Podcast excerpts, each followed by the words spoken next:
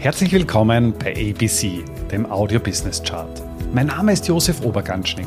Ich bin Vollblutbörsianer und ein leidenschaftlicher Unternehmer. Als Gründer von Ecobono habe ich es mir zur Aufgabe gemacht, das Thema Finanzbildung in die Breite zu bringen und so Deutschland und Österreich aus dem Aktien- und Röschenschlaf zu befreien. Bei ABC, ein Podcast aus dem Podcast-Netzwerk von audiocd.at, stelle ich deswegen Woche für Woche spannende Zahlen und Statistiken aus den Bereichen Finanzmarkt, Wirtschaft und Gesellschaft vor. Heute geht es um das Thema Marktsentiment. Als Fondsmanager wirst du dafür bezahlt, Entscheidungen zu treffen, einzelne Investments zu beurteilen hinsichtlich ihrer eigenen Attraktivität, hinsichtlich des eingegangenen Risikos und darauf basierend deine Entscheidung zu treffen.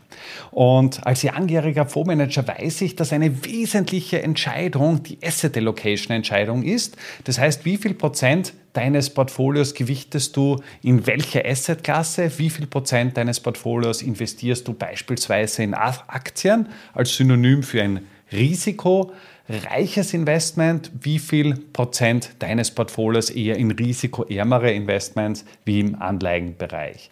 Im Jahr 2022 hat eben diese Grundallokation nicht funktioniert. Der Diversifikationseffekt wurde ausgehebelt. Wir haben das erste Mal seit 1969, das heißt mehr als 50 Jahren erlebt, dass sowohl Aktien als auch Anleihen ein sehr negatives Jahr gesehen haben und im Anleihenbereich war es sogar das schlechteste Jahr der Geschichte. Und jetzt als Fondsmanager stellt man sich die Frage, ja, wie viel Prozent meines Portfolios investiere ich jetzt in Risikoinvestments und auch wie viel in eher konservative Investments? Und genau mit dieser Grundsatzentscheidung spiegel ich meine Markteinschätzung, meine Attraktivitätseinschätzung wieder. Erfahrungsgemäß war es so, und das klingt jetzt sehr bieder, also für alle Zuhörer, die sich jetzt wundern, äh, dass man als Fondsmanager auch nicht weiß, wo die Reise hingeht. Das heißt, ich habe keine Glaskugel, wo ich hineinschaue und sage, okay, wir sehen jetzt steigende Märkte, wir sehen fallende Märkte und ich weiß, wo die Reise hingeht. Das heißt, wir leben in einer sehr komplexen Welt, die auf unterschiedlichen Säulen steht und das Zusammenspiel dieser einzelnen Faktoren bestimmt dann am Ende des Tages, wohin die Reise geht. Wer hätte beispielsweise vor einem Jahr gedacht, dass der Russland-Ukraine-Konflikt uns auch im Jahr 2023 beschäftigen wird? Wer hätte vor zwei Jahren gedacht, dass er überhaupt passiert? Wer hätte im Jahr 2019 eine Corona-Pandemie und die ganzen Folgen vorhergesagt? Und es sind einfach sehr viele Events, die de facto eintreten und von der Wahrscheinlichkeit her durchaus in den Bereich der schwarzen Schwäne zuzuordnen sind, also Ereignisse, die es de facto nur sehr selten oder gar nicht geben sollte. Damit genug. In diesem Teil kommen wir zum heutigen Chart und heute geht es eben um die Einschätzung der Fondsmanager. Und hier hat sich die BOFA Global Research Agentur sich das Ziel gesetzt, immer eine Umfrage unter Fondsmanagern durchzuführen. Das BOFA steht dann für Bank of America also ein amerikanisches Institut.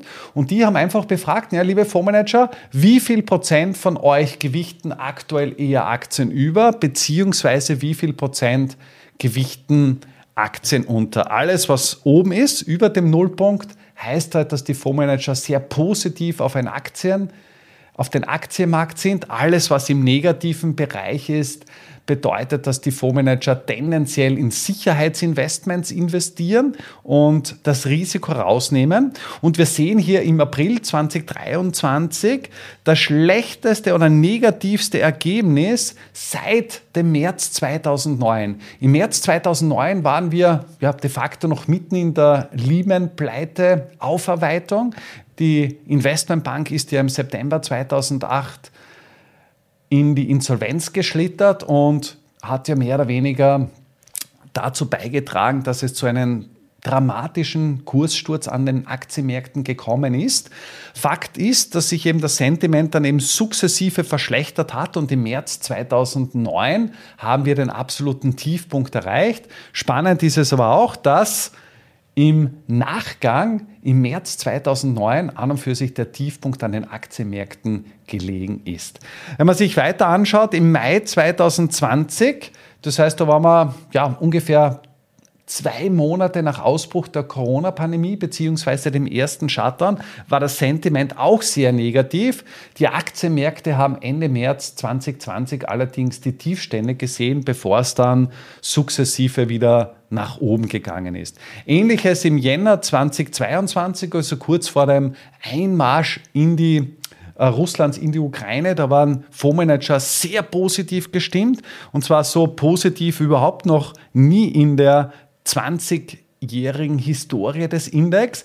Kurz darauf ist eben Russland in die Ukraine einmarschiert und es hat zu Irritationen an den Finanzmärkten geführt, zu stark steigenden Zinsen, also de facto eh negativ für den Anleihenmarkt, zu Inflation, Energieknappheit und einfach auch zu großen wirtschaftlichen Verwerfungen.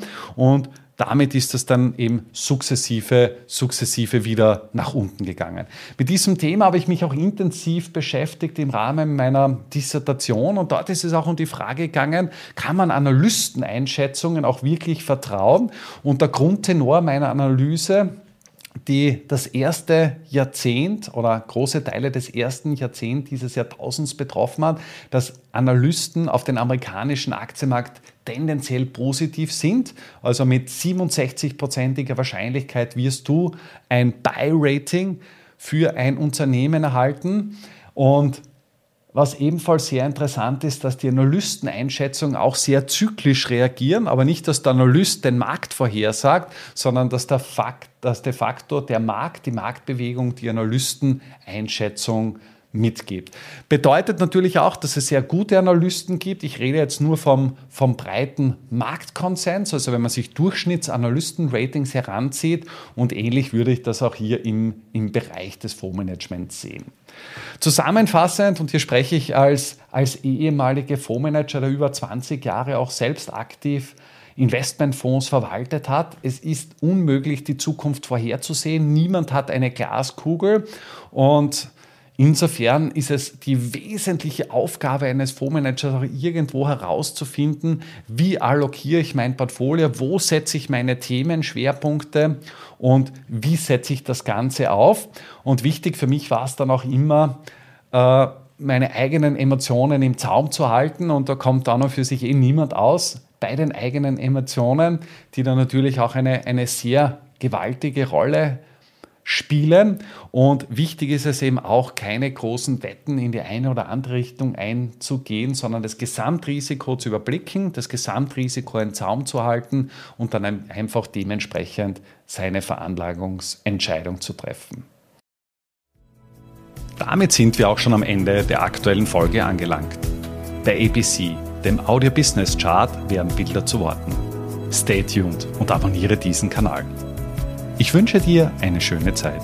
Bis zum nächsten Mal bei ABC, dem Audio Business Chart. Servus und Baba.